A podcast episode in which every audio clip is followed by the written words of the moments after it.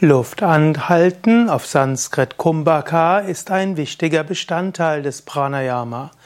Luft anhalten gehört eigentlich für die meisten Atemübungen im Yoga dazu. Bei Kapalabhati beginnt man mit dem Schnellatmen, schnelles Ein- und Ausatmen, danach hält man die Luft an. Beim Anhalten zieht man dann die Energie nach oben. Das schnelle Ein- und Ausatmen aktiviert den Fluss des Pranas, sodass du spüren kannst, wie das Prana in dir zirkuliert. Und wenn du die Luft anhältst, fließt das Prana nach oben und strahlt aus. Bei der Wechselatmung atmest du wechselseitig links ein und rechts aus, rechts ein, links aus. Und zwischen Einatmen und Ausatmen ist die Periode des Atemanhaltens. Das links und rechts ein- und ausatmen öffnet die Energiekanäle in der linken und rechten Körperhälfte, Ida und Pingala genannt, und beim Luftanhalten öffnet sich der Zentralkanal, eben die Sushumna. So hilft das Luftanhalten, das Prana nach oben zu bringen. Andere Pranayamas werden allgemein einfach als Kumbhakas bezeichnet, als verschiedene Methoden, die Luft anzuhalten.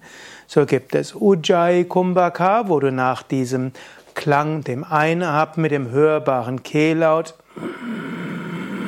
die Luft anhältst und dann links ausatmen. So gibt Surya Beda Kumbhaka, also die Surya Beda Luftanhaltenweise. Rechts einatmen, dann Luft anhalten und links ausatmen. Nächste Atemübung ist Shitali, wo du die Zunge längs rollst, die Luft einatmest und dann die Luft anhältst und dann durch beide Nasenlöcher ausatmen. Es gibt Sitkari, wo du die Zunge quer rollst, dann die Luft anhältst und dann ausatmest. Dann gibt es Brahmari, die Biene, die beginnt mit dem hörbaren Schnarchgeräusch. Dann Luft anhalten und dann summend ausatmen.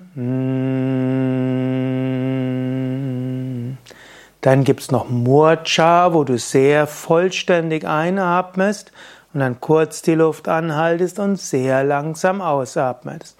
Und es gibt Plavini, wo du tief einatmest und dann fast nicht mehr einen ausatmest. Auch eine Form des Luftanhaltens, wo du aber ständig wenig einen ausatmest. Und schließlich gibt es auch noch Kevala Kumbhaka, das natürliche Luftanhalten, was in tiefer Meditation geschehen kann. Und so werden die vielen Yoga-Atemübungen manchmal einfach als Formen des Luftanhaltens bezeichnet. Du kannst auch Luftanhalten üben während der Asanas. Gerade Fortgeschrittene lernen verschiedene Arten des Luftanhaltens in die Asanas, die statisch gehaltenen Yoga-Übungen zu integrieren, um so die Effektivität zu erhöhen. Wenn du mehr wissen willst über verschiedene Atemübungen, dann gehe auf wiki.yoga-vidya.de Pranayama.